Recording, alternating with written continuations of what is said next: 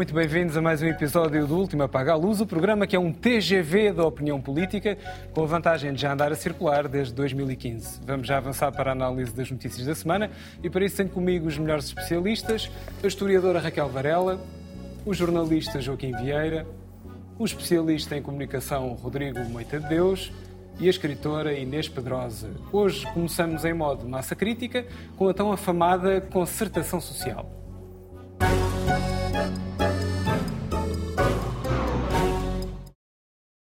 Recorrente na política portuguesa a afamada concertação social, que normalmente é acordada entre patrões, governos e o GT, a central sindical que mais colabora no puxar do lençol para a cabeça, destapando os pés e vice-versa. Este ano, e tendo em conta um cenário que vai ficando mais apocalíptico a cada semana que passa, ainda ontem Moscovo nos informou que o Ocidente vive no satanismo, é difícil chegar a acordo em relação a medidas que tornem os portugueses mais confiantes no futuro aumentos salariais que contrariem a inflação, descida de impostos sobre as empresas que estimulem a economia, enfim, tudo isso ou nada disso. No final do dia, como diz o nosso Rodrigo, há razões para estarmos pessimistas, sim ou não? Não sei, é mais ou menos a mesma coisa, não é? É fruto da época, a concertação social, o governo, qualquer que seja, vai à concertação social, apresenta uma proposta, a proposta é rebatida, a CGTP eh, diz que continua aberta a negociações, faz assim um pedido exagerado ou estrambólico de aumentos de salários, acaba por não assinar, sai para a rua eh, e pronto, e a concertação ou se faz ou não se faz, mas é um bocadinho irrelevante. Eh, há dois temas aqui. O primeiro que me parece de fundo, que é a questão da representação da, da ou representatividade da concertação social. As centrais sindicais representam os sindicatos, tenho dúvidas que os sindicatos representem os trabalhadores. É uma coisa relativamente simples. De vez em quando é um sinal de vida, mas na prática, na prática, na prática, vemos que a população sindicalizada é cada vez mais pequena, exatamente porque os sindicatos não conseguem responder um, às, às, necessidades ou às questões mais prementes dos trabalhadores. E mesmo relativamente às empresas, tenho dúvidas. Um, e tenho dúvidas quanto ao modelo, mas pronto. O segundo tema, que é um bocadinho mais de fruta da época realmente, é, um, é uma linha de tempo um bocadinho confusa. Eu, eu, trouxe aqui as datas. No dia 5 de outubro, o Governo anuncia um pacote de apoio às famílias, não é? porque o mundo estava a acabar. E, portanto, toca lá despejar 2,5 mil milhões de euros uh, nas famílias, inclusivamente os 125 euros, etc., e o corte nas pensões. No dia 15, portanto, 10 dias depois, o mundo continuava a acabar e temos um pacote de apoio às empresas, 1,5 mil milhões de euros. É? Temos que salvar a economia nacional e vamos salvar a economia nacional, depois temos salvo os portugueses todos. No dia 28, há a reunião da concertação, da concertação social, onde o Governo aparece e diz que temos que ser comedidos e, portanto, os aumentos salariais têm que ficar abaixo da inflação e têm que ficar em 4,8% para depois dar umas contas a longo prazo para bater nos 20% que o António Costa tinha prometido em junho. Isto é no dia 20, 28. No dia 29, estamos a anunciar a construção de uma linha de alta velocidade. Porto-Lisboa, que custa mais ou menos 6 mil milhões de euros. Não é? Portanto, o governo aparece a dizer é preciso salvar as famílias, é preciso salvar as empresas, não há dinheiro para aumentar os ordenados, mas vamos comprar aqui um comboinho, que é uma coisa maravilhosa.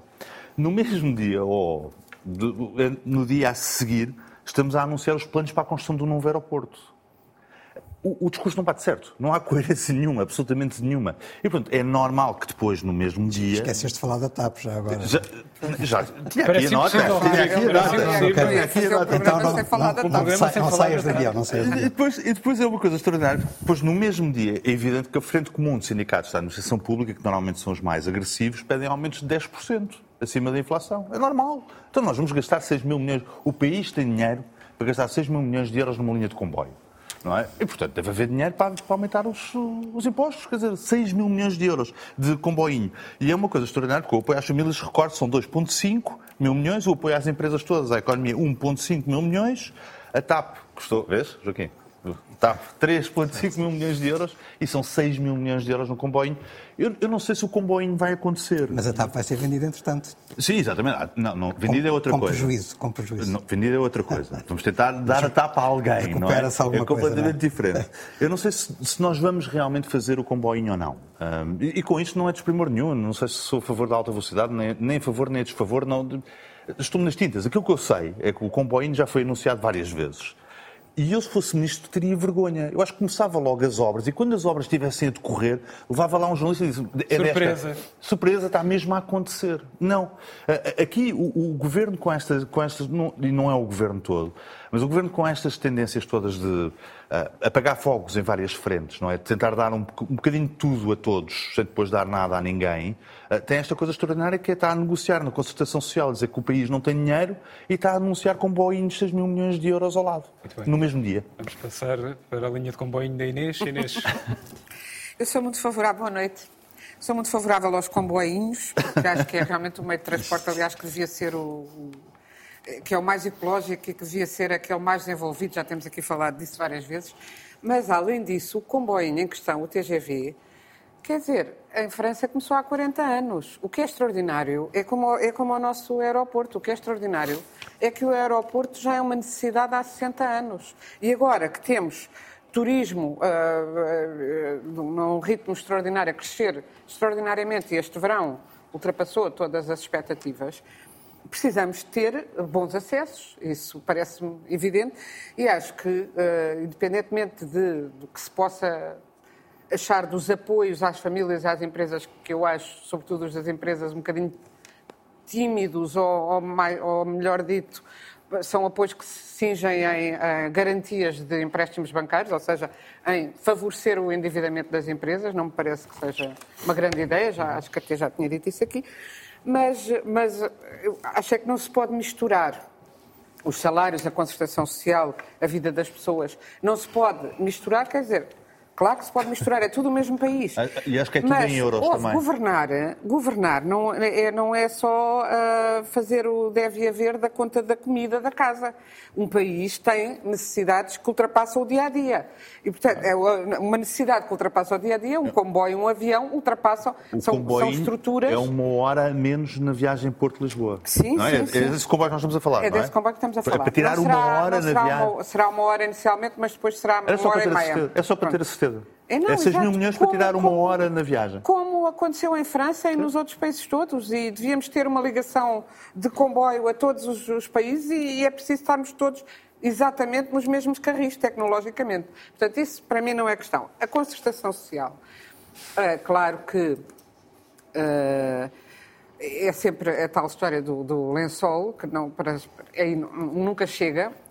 E também nunca chega porque nós temos uma tradição de desvalorização do preço do trabalho muito antiga e que nunca mais curamos e que é difícil curar numa época de crise e grande inflação, eu percebo que sim, e também é difícil curar num país que, que, que, que trabalhe só para dentro de si mesmo. Por isso, quando trabalhamos, quando, quando não temos produtos de exportação, temos pouca, pouca possibilidade de crescimento. Uhum. E para exportação temos de ter qualidade, depois é uma pescadinha de rabo na, na, boca, já temos aqui falado disso. Não, não me parece que seja porque os trabalhadores portugueses não consigam trabalhar bem, porque quando vão para, para fora trabalham muitíssimo bem. Também se pode dizer que os que vão para fora são mais intrépidos e com mais vontade de trabalhar. Há quem diga isso do que os que ficam. É a tal história do velho um do Restelo. Do tem um perfil diferente. E têm, de certa forma têm. Ah, porque é verdade, nós temos temos, não, eh, não, não é poucos hábitos de trabalho, nós passamos horas infindas no trabalho e com pouco rendimento, a, a, vários níveis. E eu penso que isto começa na escola e na, no modo como a escola está organizada e no tipo de rendimento escolar que favorecemos e que não favorecemos. Mas uh, o que é curioso, além do, da concertação social, não é só com os sindicatos, uh, é, é curiosa a questão levantada pelo Rodrigo da representação. Porque é verdade que os sindicatos não têm conseguido já mobilizar os trabalhadores como mobilizavam. Mas, mas são ainda a melhor forma de representação e, e, o que tem de se analisar é porque é que há essa, essa dissensão entre os trabalhadores e os sindicatos e porque é que uh, os sindicatos já não têm a força que poderiam ter e porque é que os trabalhadores não se sindicalizam. Então, com quem é que se vai negociar? Com os trabalhadores? trabalhadores. Individu... Ah, com as comissões de trabalhadores, depois, uh, caso a caso. De, de, comissão de trabalhadores. Queres o, o, governo a negociar com a comissão não, de trabalhadores? Não, Inês, não, não é isso. Eu não estou a dizer isso. Atenção, os sindicatos não, não, é, não é, a representação atenção, social. não estou a dizer isso. O que eu estou a dizer é que os trabalhadores, os trabalhadores podem se organizar de outras formas e organizam-se de outras formas. Os sindicatos são instrumentos politizados Ou seja, eu, eu quero, eu quero discutir é com um sindicato qualquer de uma área é qualquer. Politizado. É, é uma não, discussão, é uma não discussão. Por isso, tu Ele... podes ter sindicatos, e em algumas áreas tens sindicatos, diversos sindicatos. Quais é precisamente... Áreas? Quais? Aquilo é completamente politizado. Um sindicato, a CGTP, aquilo é um braço armado político. Ponto. Ele nunca vai chegar a acordo para coisa GT, nenhuma. Como, da, quero... como o Sindicato Independente dos Médicos. Se for uma empresa privada, ele quer nacionalizar a empresa. Portanto, aquilo é um não, é um não, não acordo. Mas é assim, os sindicatos, pública, claro que têm uma visão do mundo do trabalho. Tudo, tudo é ideologia, tudo é política, porque a visão que tu tens de como é o mundo e como deveria ser é sempre politizada, de uma maneira ou de outra. Mas os sindicatos têm de defender os uh, interesses dos trabalhadores. Não têm conseguido fazer em, a, a todos os níveis, há muitos anos, eh, porque, porque têm cada vez menos jovens e, e estão cada vez. e porque não estão ainda uh, afinados com este mundo altamente tecnológico, robotizado, em que o valor eh, do trabalho manual, por exemplo, é completamente diferente. Vamos ouvir a Raquel. Muito Raquel, bem. Razões de otimismo para a concertação? Depende, Nem por isso. Boa noite. Eu penso que a descrição do Rodrigo da concertação uh, é, é, aquela que nós temos assistido ao longo destes anos e a que se vai passar. Porque a concertação social, curiosamente, a concertação social nasceu em Portugal quando deixou de haver concertação social.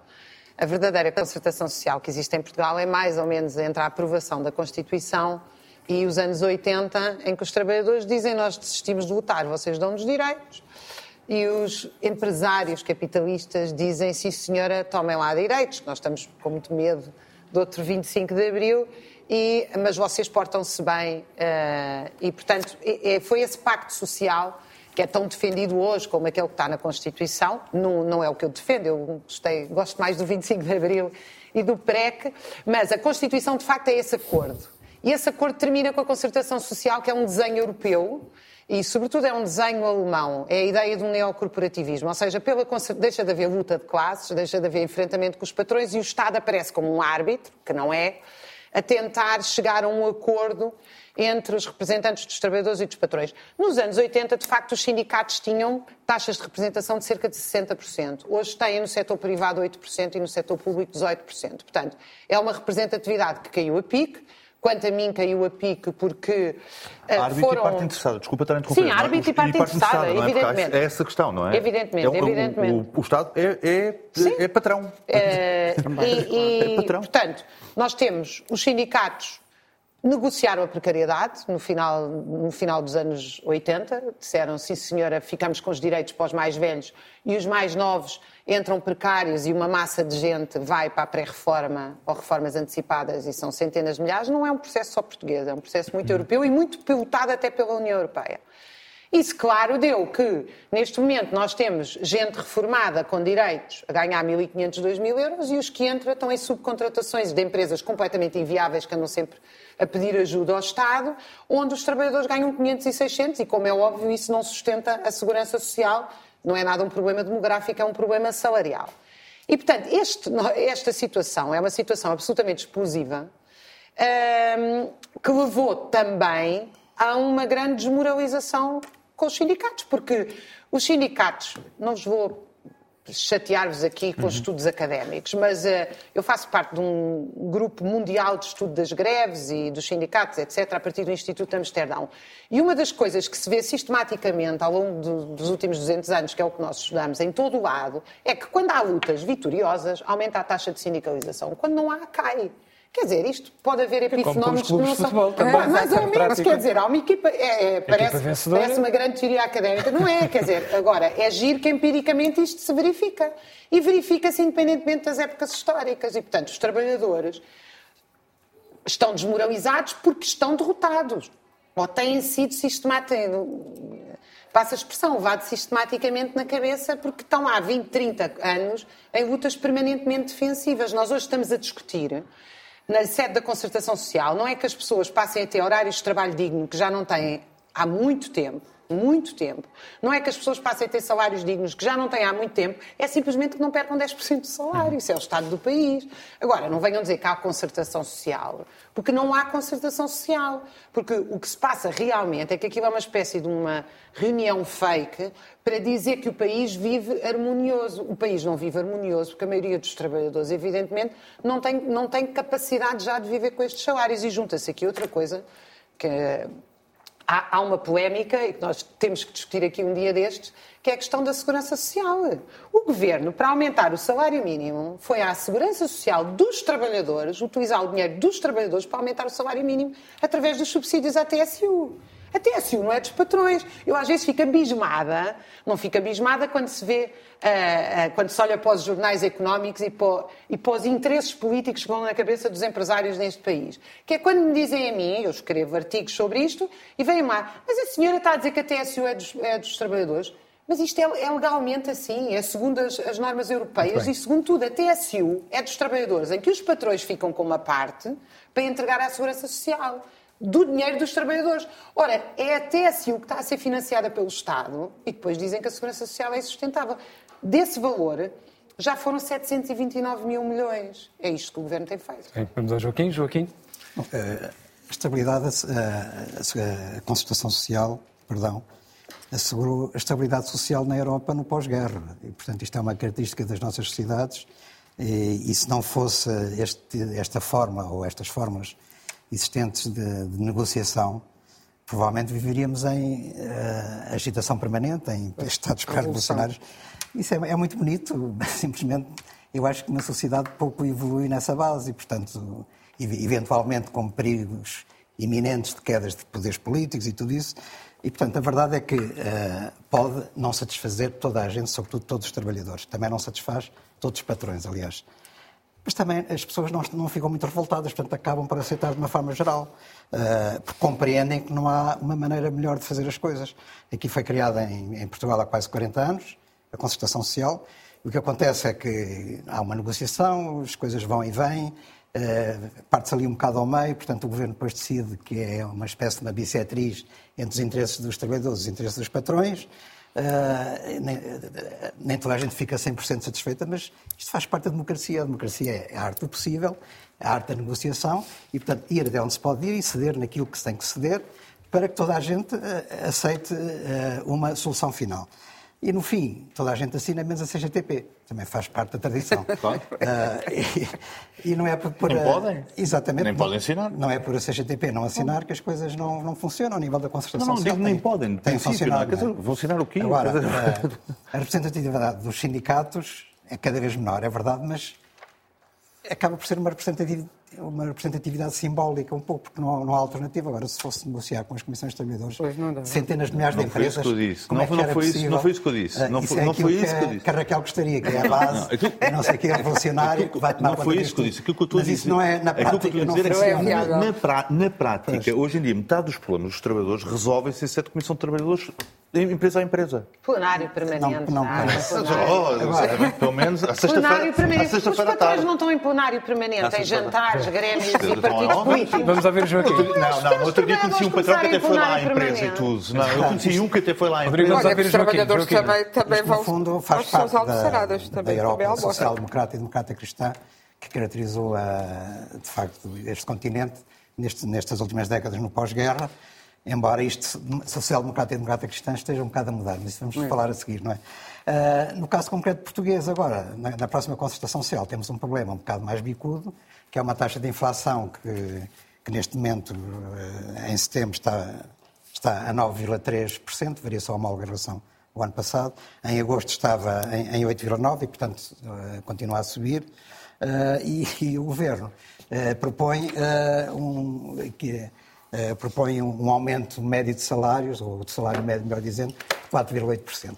E, portanto, não acompanha uh, a inflação. Mas dizem que a inflação que se prevê, segundo dados do Banco Central Europeu, nestes quatro anos seguintes, até ao fim da legislatura, é em média 2%. Eu não sei se será 2%, porque a verdade é que, por exemplo, em Portugal, o Conselho de Finanças Públicas prevê que a inflação em 2023 seja 5,1%. Portanto, 5,1% é abaixo dos 4,1% que o, que o Governo está a propor. A intenção do Governo é boa, é quer dizer, 5,1% sim, fica, a, a, proposta do Governo é que é abaixo da, da, taxa de inflação. É, quer dizer, é bem intencionada a proposta do Governo. António Costa já dizia antes do verão, convidava as empresas a fazerem um esforço para aumentarem em 20% uh, os salários dos trabalhadores na, na, até ao fim da legislatura. Uh, e, portanto, isto encaixa nessa, nessa narrativa. É, estranhamente. Simplesmente, uh, nós não sabemos, isto, estamos a viver num, num, num, período muito incerto e não sabemos se uh, a inflação não vai comer estes aumentos. Uhum. Provavelmente irá e provavelmente vai haver um sacrifício. Aliás, a história das pensões é a mesma coisa, já falámos aqui, não é? Uh, António Costa, esta semana no Parlamento, veio dizer aumentámos em 2016, aumentámos em 2017, 2018, para aí fora, 2000, e vamos aumentar até 2023, 2024, 2025, 2026 e 27 se o PS continuar a ganhar as eleições. Uh, dizer, é um corte que, que ele chama aumento, é uma nova, nova língua portuguesa. É um pouco, porque o problema não é... É, é. Não, não, desculpa, o não, governo não, é- corta, o do, do Passos Coelho dizia, cortamos que vocês são preguiçosos. António Costa corta e chama-lhe aumento. Não, ele pode, ele pode aumentar nominalmente, mas não aumenta na realidade, porque eh, a inflação também vai comer, vai comer esses aumentos, como se, como se, prevê. Aliás, foi por isso que foi uh, alterada, ou vai ser alterada a lei, que tinha o indexante da atualização das pensões em relação à inflação. E, portanto, tudo isto vai, eh, vai causar problemas e, portanto, vai ser uma uh, negociação mais complicada do que tem sido habitual. Esta é a maior taxa de inflação dos últimos 30 anos, portanto, a concertação social já perdeu o hábito, o Conselho de Concertação Social perdeu o hábito deste tipo de negociações e desta situação. Mas uh, a verdade é que os fatores que aumentam, que contribuem para esta situação, são externos, são exteriores não é a responsabilidade do governo português. Toda a Europa está afetada por esta situação. Chama-se guerra da Ucrânia, basicamente. Chama-se Putin, com a sua responsabilidade em tudo o que está a acontecer. Uh, e, e, é possível que isso implique um sacrifício de muita gente. É para aí mesmo não que é só vamos... a desligar o aquecimento, é também nos salários. É para a Europa que vamos e para a incerteza com o nosso extra-extra da semana.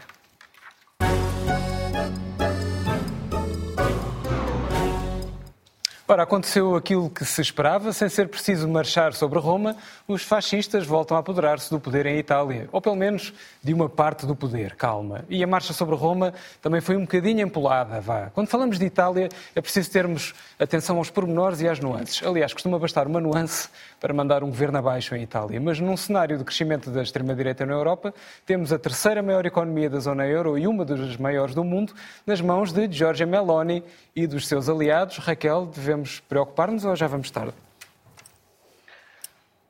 Já vamos tarde, claro. Isto é um movimento, quer dizer, a extrema-direita e o neofascismo está aí, está aí em muitos países. Agora, é preciso é compreender uh, quem é que apoia esta gente e porque é que apoia.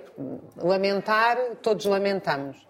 E eu acho que vale a pena apontar aqui alguns responsáveis. O primeiro é que, neste ano de crise catastrófica, o Credit Suisse acabou de anunciar que aumentou o número de milionários no mundo e que em 2026 prevê-se um aumento de 40% no número de milionários.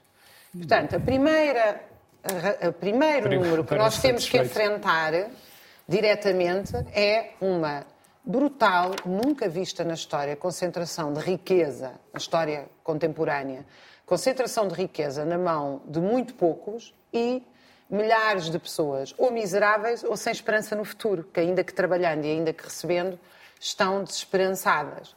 Perante este cenário, eu penso que a esquerda tem grandes responsabilidades por não ir a jogo. Essa é a minha opinião há muitos anos que essa é a minha opinião e não estou por agora convencida do contrário, porque evidentemente que o neoliberalismo tem levado a extrema-direita ao colo. Aliás, é esta senhora que, é uma, que vem, tem uma, vem de uma organização fascista, quer dizer, a mãe desta organização nasce em 46 como uma organização fascista, com apoio declarado de neonazis. Está, ela é a direita de um partido de extrema-direita e de outro partido de extrema-direita que foi normalizado, o primeiro deles que foi normalizado pelo neoliberalismo foi o do Berlusconi. Foi o primeiro a fazer uma coligação a que chamou centro-direita. E agora os jornais acham muita graça, inclusive os portugueses, falar de um governo de direita. Qual governo de direita? Estamos vendo neste de extrema-direita. É isso que nós temos em Itália. E a, a, imediatamente foi o. Eu, eu até vos queria citar aqui para não para não falhar, uh, o que é que disse o secretário de Estado dos Estados Unidos, Anthony Blinken. Uh, horas depois de anunciado o resultado das eleições italianas, ele saudou o resultado e disse, ansioso, cito, por trabalhar com Meloni. E o que é que escreve o The Economist, líder financeiro aí dos jornais mundiais. A Europa precisa aceitar calmamente a decisão democrática da Itália de eleger Giorgia Meloni e ajudá-la a ser bem-sucedida. Isto é o que diz o, Economist. Também tem o que diz o Zelensky, dando os parabéns a Giorgia Meloni. E não vale a pena virem já vocês com o Putin, porque o Putin também acarinha a sua extrema-direita. E, e não tenho dúvidas que se não estivesse em diferente com a Itália, não tinha problema nenhum em, saudar um governo de extrema-direita. Portanto, o problema que nós temos é. O, gás à Itália. o, o problema que nós temos é uma generalização da normalização da extrema-direita. Basta ir aos jornais portugueses de referência e ver quantas vezes o neofascista António Ventura foi entrevistado como se fosse um político democrático. Porque o problema começou logo desde o, desde o início, em que se justificou constitucionalmente a existência de um partido desta natureza. E em Itália, agora, indo àquilo que eu acho que são as responsabilidades da esquerda, porque eu acho que elas não se, quando, quando uma equipa joga uh, e a outra ganha, no caso o neoliberalismo, uhum. eu acho que a minha equipa é responsável, não é a outra que jogou bem. E, portanto, eu acho que a esquerda não tem ido a jogo, desistiu completamente. Tem um programa que é incapaz de fazer frente à extrema-direita. Aceita aquela dicotomia tonta dos neoliberais, do extremo centro, quer dizer que a extrema-direita é igual à extrema-esquerda, quando só um programa de esquerda radical e consistente pode combater a extrema-direita. Tem que ser um programa, como foi, aliás, Joaquim estava a falar do 25 de Abril como um, um um problema se não as sociedades não progridem. Quando nós mais progredimos foi no 25 de Abril. Eu discordo de ti, Joaquim. Eu falei quando nós mais progredimos. Um problema, não, quando há muitas, quando há revoluções, revoltas e conflitos do, sociais, do as sociedades não progridem. As revoltas são normais. Pronto. E eu acho. É preciso estabilizar a situação. E eu acho que as sociedades progridem imenso Ainda quando os trabalhadores que... se revoltam. Ainda bem que houve o 25 de Abril. Não eu é? estava no exílio claro. até o 25 de Abril. Não, mas eu não estou só a falar do 25 de Abril Agora, como eu estou a falar. Eu iria dizer mal do 25 de Abril, quer dizer. Estou a falar de todo o conjunto do pré. na minha boca. Não, mas tu disseste que as sociedades, vou dizer aquilo que tu disseste foi, as sociedades não progridem estão sempre em conflito social. Em conflito permanente não progridem, não. E eu acho Se nós que... continuássemos com o PREC, devíamos estar num, numa rica situação. e eu acho que os conflitos sociais são marcos essenciais de progressão das sociedades. Porque nós estamos a falar do quê? O que é que pode combater a extrema-direita? É um programa de saúde de qualidade para todos, de educação de qualidade para todos, de acabar com as, as especulações, de acabar com a corrupção. Não é a extrema-direita que é dona da palavra corrupção. Porquê é que nós aceitamos a corrupção? E às vezes não é só corrupção, é a legitimidade desta fronteira entre o público e o privado, em que o dinheiro estatal é sistematicamente utilizado para auxiliar os privados. E outra coisa, um programa de pleno emprego, nós não podemos aceitar que as pessoas vivam de subsídio de desemprego ou de ajuda prestada, as pessoas vivem do emprego. Joaquim, Itália. Bom, uh, usar a palavra fascista também permanentemente, não sei se é muito aconselhável em várias Bem, mas situações. neste caso... Não, espera aí. Uh, há uma diferença entre o Mussolini e a Giorgia Meloni. O Mussolini uh, ascendeu ao poder pela força, tinha milícias, a marcha de, para Roma, de que já falou o Pedro há pouco, e depois foi um regime autoritário, ditador, e que de facto punha os, os opositores todos na prisão. A Giorgia Meloni ganhou umas eleições Uh, e, portanto, há uma diferença muito grande agora. O Hitler também. Uh, o Hitler também, mas o Hitler deu cabo do sistema democrático. Uh, não sei se o Hitler devia ser empossado como chanceler, mas isso é outra questão. no caso de Giorgia Meloni, perante uma vitória eleitoral, o que é que se pode fazer?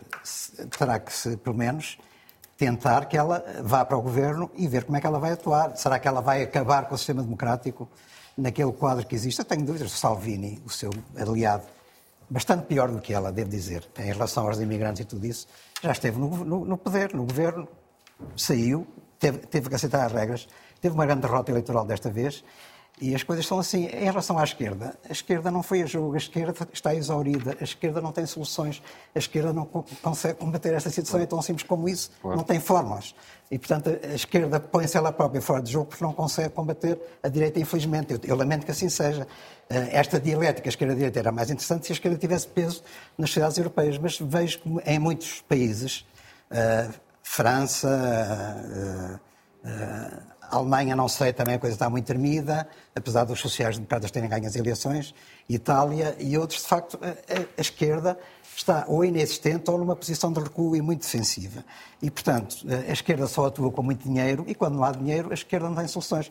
Pois é, tudo, é, é bom que haja muitos hospitais e muita educação, muitas escolas e tudo isso, e, e muitas obras públicas e depois dinheiro para fazer isso. Também, o dinheiro não cai do céu e, portanto, é, é preciso saber gerir um orçamento. E a esquerda tem muitas dificuldades em, em saber gerir um orçamento. E, portanto, é preciso observar o que vai acontecer em Itália, portanto, não, é evidente que, que não é do meu agrado, eu chamo-lhe para já chamar-lhe extrema-direita ou direita radical, não lhe vou chamar fascista. A Melónia evoluiu também e, portanto, ela agora tem um discurso diferente do que tinha na juventude. Todos nós, eu, pelo menos, também fui muito radical na minha juventude, no tempo do 25 de Abril.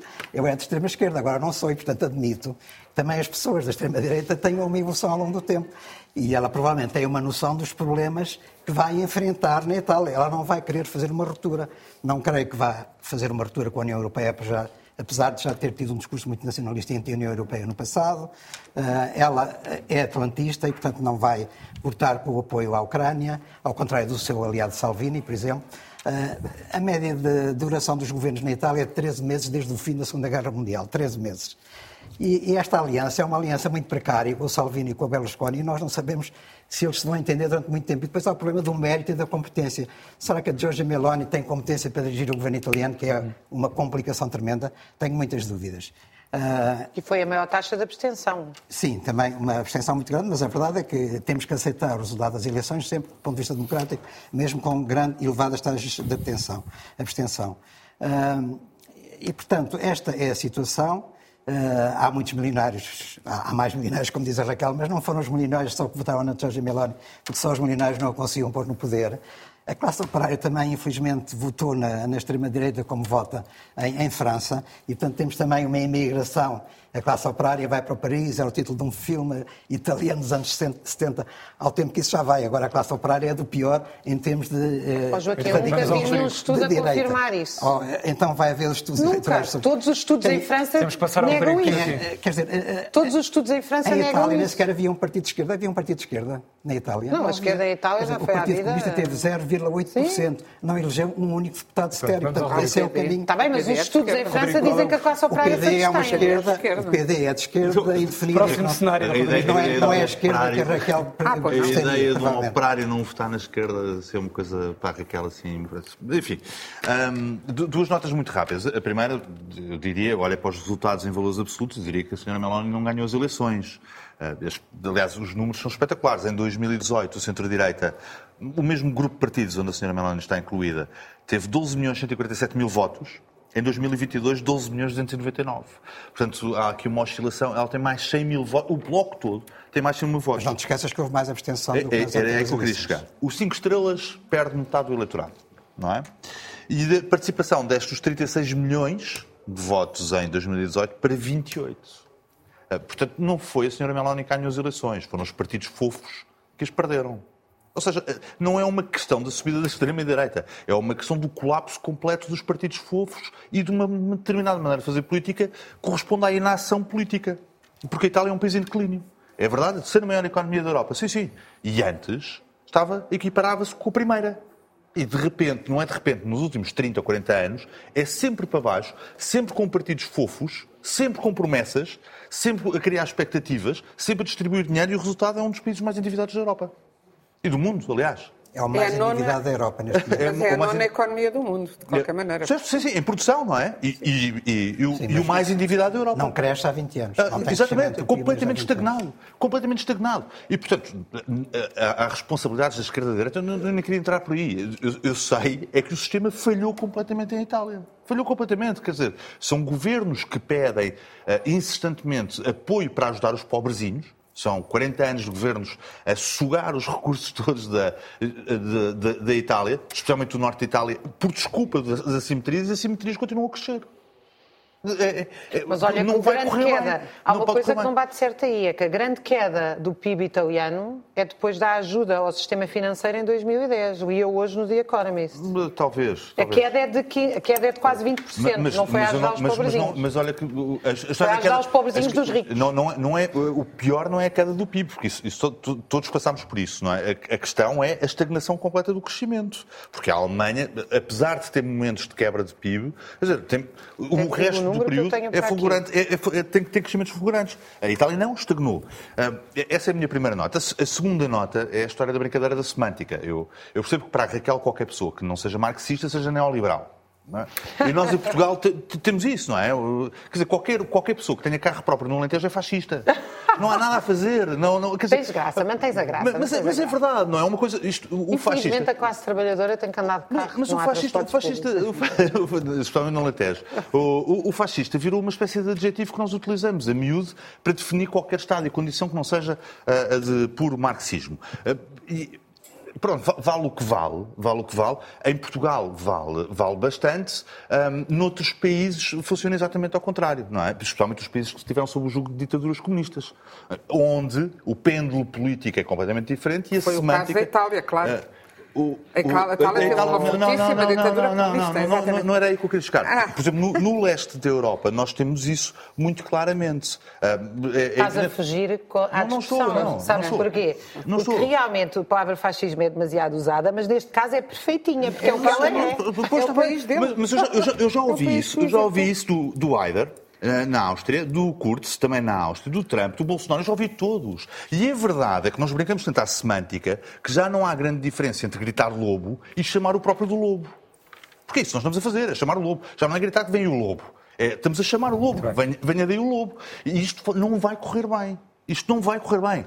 Banalizamos de tal maneira a coisa que não, não pode correr bem. Mas a Inês, Inês, para concluirmos Bom, o nosso tema. Para concluirmos, eu, eu tinha pedido um, um vídeo, mas acho uhum. que nem vou pedir, vou, vou dizer aos telespectadores que procurem na net. Há um vídeo da uh, Giorgia Meloni, aos 19 anos, uhum. então no outro partido de extrema-direita, na, na Aliança Nacional, a dizer que gostava muito do. e já uma jovem muito ativa na política desde os 15 anos que gostava muito de Mussolini. Mussolini era fascista, portanto aí não há dúvida nenhuma, penso eu, que ninguém entrado. Claro, mas, eh, gostava muito que era o melhor político. Que idade é que ela tem atualmente? Bom, e ela mudou de partido. Mudou, mais para a direita. Quer dizer, achou aquele pouco e fundou um dela. Tinha, tinha 19 Bom, há pessoas como tu que eram da extrema-esquerda e mudam mais para a direita. Há pessoas como eu que são sempre a mesma coisa aos 17 anos e aos, é, e aos 60. É e ela é, da, nesse é sentido. Brandt, é? Ela é como eu. Ou seja, ela, era, ela é aquilo que era aos 19 anos. Só que agora conquistou o poder, que era o que ela dizia aos 19 anos que ia fazer. É extraordinária a força com que ela diz. Mussolini trabalhou a, a favor da Itália, foi um homem, um grande político da Itália, e nós não podemos escamotear isso, porque ela não, ela não vem negar que pense isso até agora. Pelo contrário, ela fez um percurso na extrema-direita. A mãe dela é uma, uma situação também ela muito curiosa, porque ela é filha Uh, portanto, ela viveu numa, família monoparental só com a mãe, que já era de extrema-direita, desse partido fundado em 1946, que não sei como é que Itália, depois do que passou, conseguiu, uh, uh, admitiu, e eu acho que esse foi um dos principais, foi o, o, a origem do problema no caso Itália, foi permitir constitucionalmente partidos fascistas, porque o partido a que a mãe pertencia dizia mesmo que era fascista. Uh, e, portanto, defendem uh, todas, toda a agenda do fascismo, exceto, diz ela agora, o, uh, a, coisa, a questão judaica, não são anti-judaicos, mas são anti-imigração, anti-muçulmanos, portanto, têm outros judeus, não é aqueles... Desde logo que Israel mais, também vai ter os governos de extrema-direita e eles têm que... Agora, acontece o seguinte, a extrema-direita não, não é uma novidade, e aparece ligada ao discurso da corrupção. Como é que a extrema-direita capitaliza? Capitaliza a insatisfação, que há sempre insatisfação, e é verdade que a esquerda a certa altura, em vários países da Europa, se afastou do, do, das necessidades do povo e não percebeu, por exemplo, nos bairros eh, de subúrbio de Paris, a dificuldade de integração precisamente com eh, pessoas de outras culturas e, e, e as, as guerras que houve aí a pobreza não chegou lá, a esquerda não chegou, mas eu penso que hoje em dia não é a esquerda que tem de fazer uh, sempre atos de contrição e tem de estar sempre a pedir desculpa, porque o que temos vi visto é o desaparecimento daquilo a que o Rodrigo chama os partidos fofos, que são os partidos de, do centro e de direita democrática, que estão completamente a assumir-se e a deixar-se cavalgar pelos neoliberais, em Portugal também, e pela extrema-direita. Vemos também que não sabe que têm, embora haja esse mito, muito engraçado que o, que o, que o Joaquim mais, que enunciou também, que é a esquerda não sabe, também é, há dois mitos que favorecem a extrema-direita. Um é a corrupção, a esquerda, onde há a esquerda há corrupção, e outro é a esquerda não sabe uh, uh, gerir dinheiro. A esquerda só sabe governar com muito dinheiro. Oh, oh, acabou de oh, dizer. De, é falso. Deixa-me interromper isso, só, só dizer uma coisa. Historicamente só, só... não é verdade. Não, não, não, não, não, não, não, não, não, isso, não, não, é, não é por causa disso. Eu, eu vi uma campanha das presidenciais cá em Portugal, uma senhora que era candidata, metade da campanha foi falar do Vem e o Lobo. E a senhora era do PS, Ana Gomes. Sim. A Marisa fez exatamente a mesma coisa. Metade da campanha presidencial da Ana Gomes ou da Marisa foram feitas Vem e o Lobo. Nós é que vamos vencer o Ventura. Foi assim a campanha. E, e, e a normalização do fascismo é feita por quem?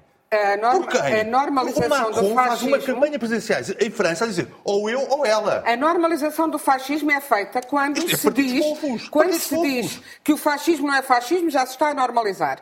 Quando se quando se aceita o discurso da corrupção. Vou agora deixas-me acabar. Vou, vou... É o discurso anticorrupção, é a instalação do medo para pegar num excelente título do nosso Rui camarada Rui Zinck e que é um livro que é sobre isso mesmo. É chegaram para instalar o medo e gritar. Quem gritou ao lobo primeiro são os de extrema direita não vou dar nomes ao, ao, português, nunca darei, como já vos disse. Portanto, não, não, não, não, não ajudo, eu não normalizo nem ajudo. Uh, portanto, uh, quem, quem brada que a corrupção está ali e realmente quando a esquerda. Olhemos para o caso do Brasil, que é muito interessante, muito rapidamente.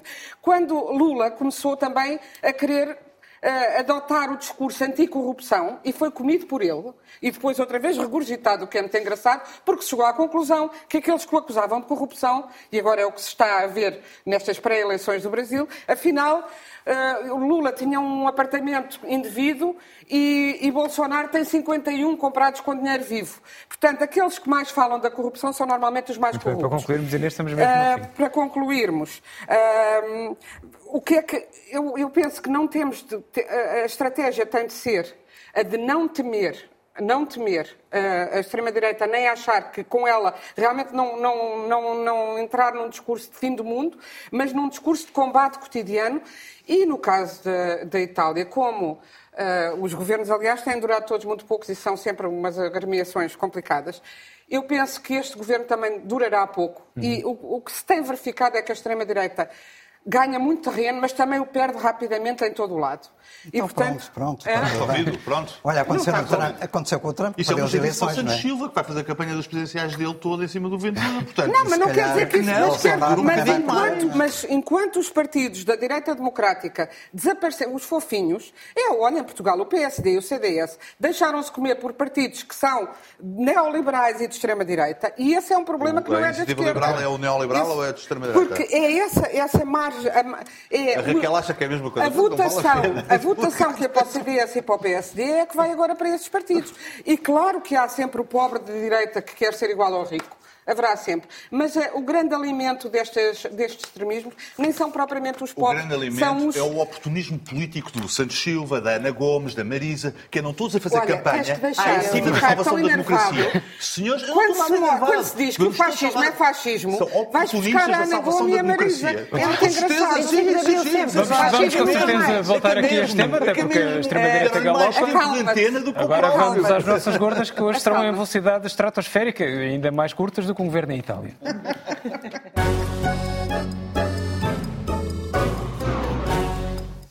E vamos começar pela Inês, que quer falar sobre um acesso particular ao ensino superior. Inês. Exatamente, a notícia que foi eh, conhecida esta semana de que, além das nas candidaturas ao mestrado integrado em Medicina da Universidade Católica, além dos candidatos, havia um a mais que era descendente direto de um benemérito e que está lá uma cláusula, o que é extraordinário é que haja uma cláusula nas, nas, leis que regem, nas normas internas da faculdade, que permita isso.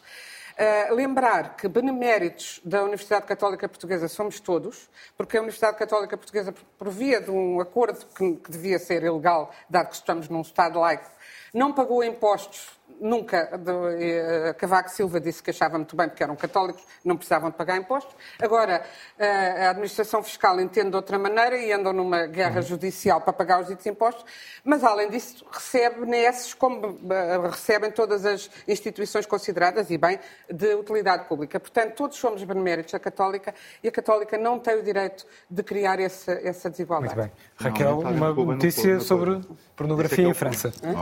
O Parlamento francês fez, uh, fez um estudo sobre a indústria pornográfica e as conclusões são bastante duras. Desde logo, uh, a violência a violência... Foi, foi, uma, foi uma piada foi uma do humor negro, estás bem disposto. Foi uma piada dura. Eu sou a favor de todas as piadas. Sou a favor de todas as piadas. Temos que ir, temos que ir.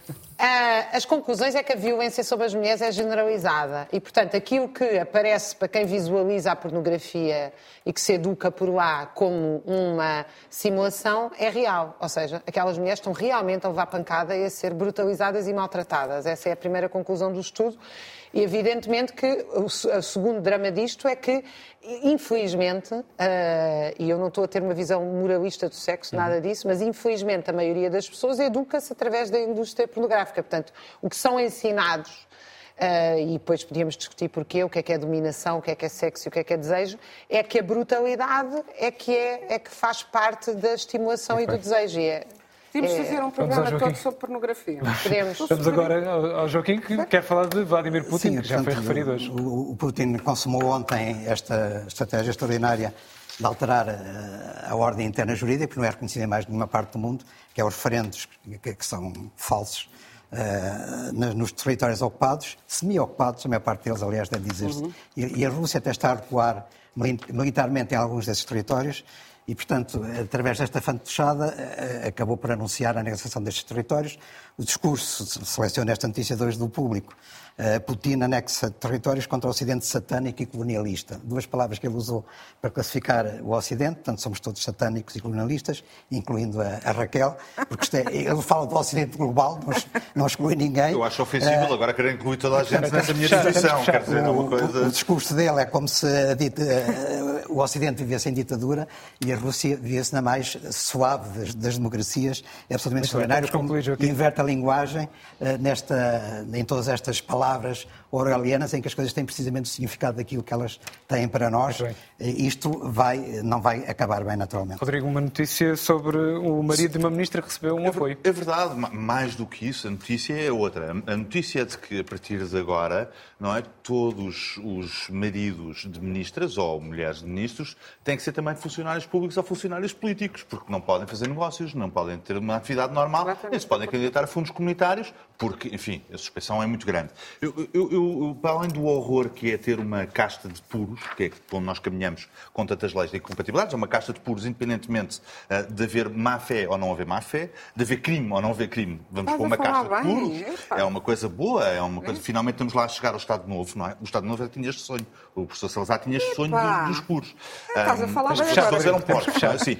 Mas queria-se chamar a atenção porque a Procuradoria-Geral da República emitiu um parecer com uma, com uma definição nova, que é a obscuridade na lei. Eu não sabia que havia uma figura chamada obscuridade. Eu pensava que as coisas ou eram legais ou eram ilegais. Só para defender do Correio da Manhã é que eu inventaria o termo obscuridade. E depois sou eu que estou a normalizar o fascismo. Fechamos então a última paga a luz, pedimos com amizade, até para a semana. Agora...